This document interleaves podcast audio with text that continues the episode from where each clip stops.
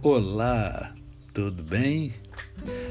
Vamos bater um papo sobre o Sermão do Monte.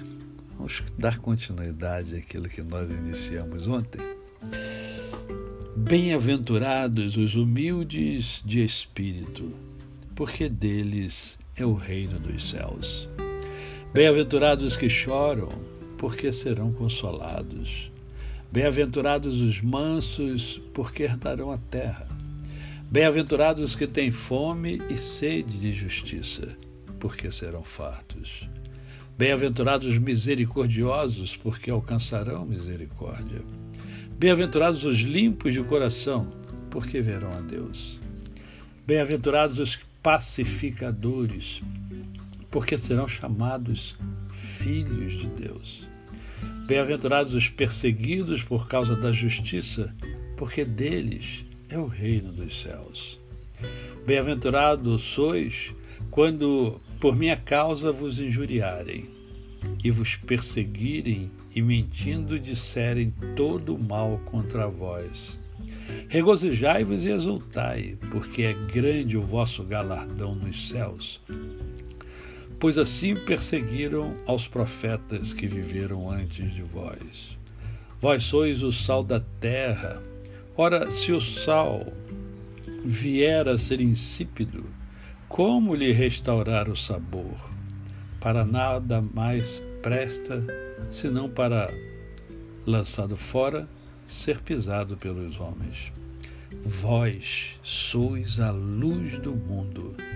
Não se pode esconder a cidade edificada sobre um monte e nem se acende uma candeia para colocá-la debaixo do alqueire, mas no velador e alumia a todos os que se encontram na casa.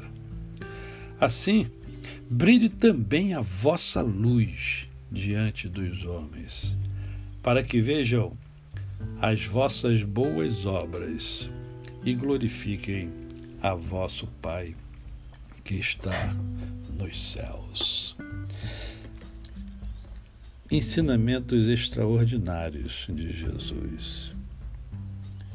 O que é que fazia com que a sua mensagem fosse tão impactante, tão profunda? E aqui eu levanto o primeiro ponto personalidade do Mestre, o seu caráter íntegro. O Mestre Jesus caracterizou-se por absoluta inteireza moral. Foi 100% aquilo que ensinou. Ele ensinou aquilo que ele praticou. Viveu o sermão do monte desafiou os seus discípulos a ser luz do mundo, a iluminar o mundo que está em trevas. Ele mesmo, Jesus, foi a luz do mundo.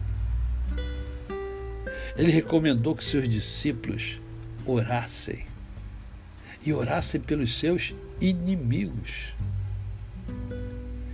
Ele orou por aqueles que o perseguiram ensinou seus discípulos a falar a verdade.